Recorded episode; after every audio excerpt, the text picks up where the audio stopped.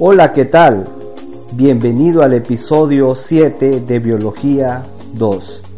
En este aplicaremos los conocimientos básicos de genética para razonar los mecanismos y leyes que rigen la herencia.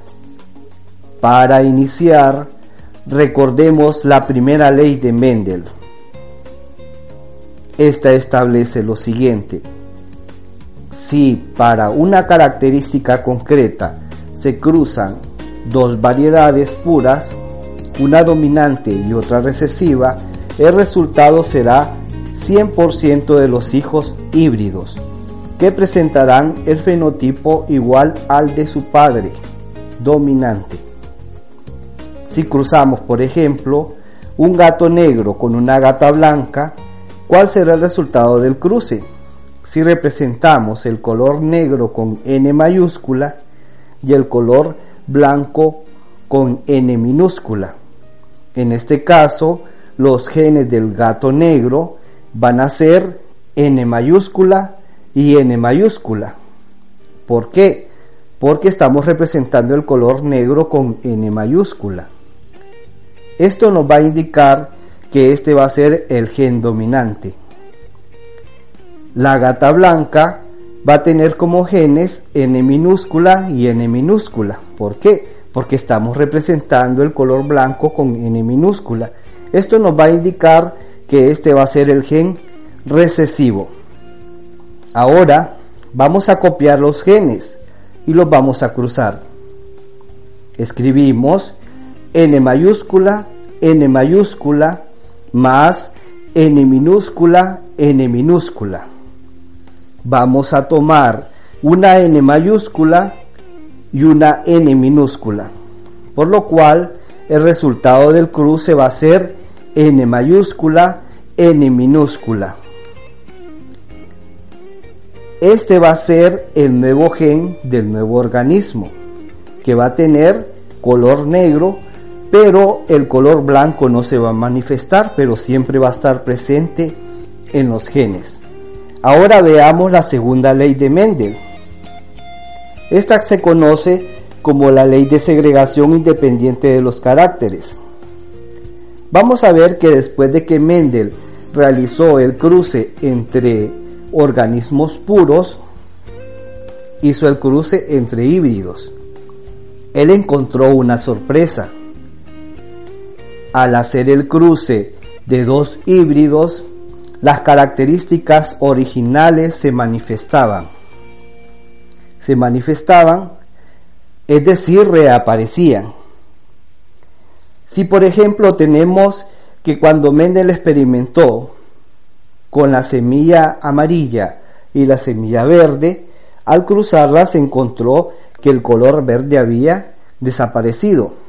En su segundo experimento, Mendel cruzó híbridos de esta semilla amarilla, o sea que tenían características amarillas y características verdes. ¿Y cuál fue su sorpresa? Que reapareció el color amarillo y el color verde. A partir de esto él formuló esta segunda ley de la herencia, la cual establece que los factores que se transmiten se separan durante la concepción y se unen al azar en los descendientes para definir las características de los nuevos individuos. ¿Qué significa esto? Que a partir de dos híbridos yo puedo obtener tres organismos dominantes y uno recesivo. Veamos un ejemplo. Si combino una semilla amarilla cuyos genes son a mayúscula y A minúscula con otra semilla también amarilla cuyos genes son A mayúscula, A minúscula. Si A mayúscula es el color amarillo y A minúscula es el color verde, ¿cuál es el resultado del cruce? Entonces escribimos los genes. A mayúscula, A minúscula, más A mayúscula, A minúscula entonces el resultado van a ser tres semillas amarillas dominantes, o sea, A mayúscula y A mayúscula y una semilla verde, o sea, A minúscula con A minúscula. En conclusión, podemos decir que si cruzo dos híbridos, voy a obtener tres organismos dominantes y uno recesivo. Veamos otro ejemplo. Si combino una coneja negra dominante cuyos genes son N mayúscula, N minúscula, con un conejo también dominante cuyos genes son N mayúscula, N minúscula. ¿Cuál es el resultado del cruce? Si N mayúscula es el color negro y N minúscula es el color blanco. Veamos. Escribimos los genes. N mayúscula, N minúscula, más N mayúscula, N minúscula.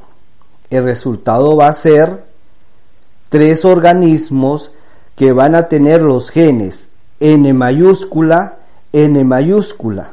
Y vamos a tener un organismo que va a tener como genes N minúscula y N minúscula.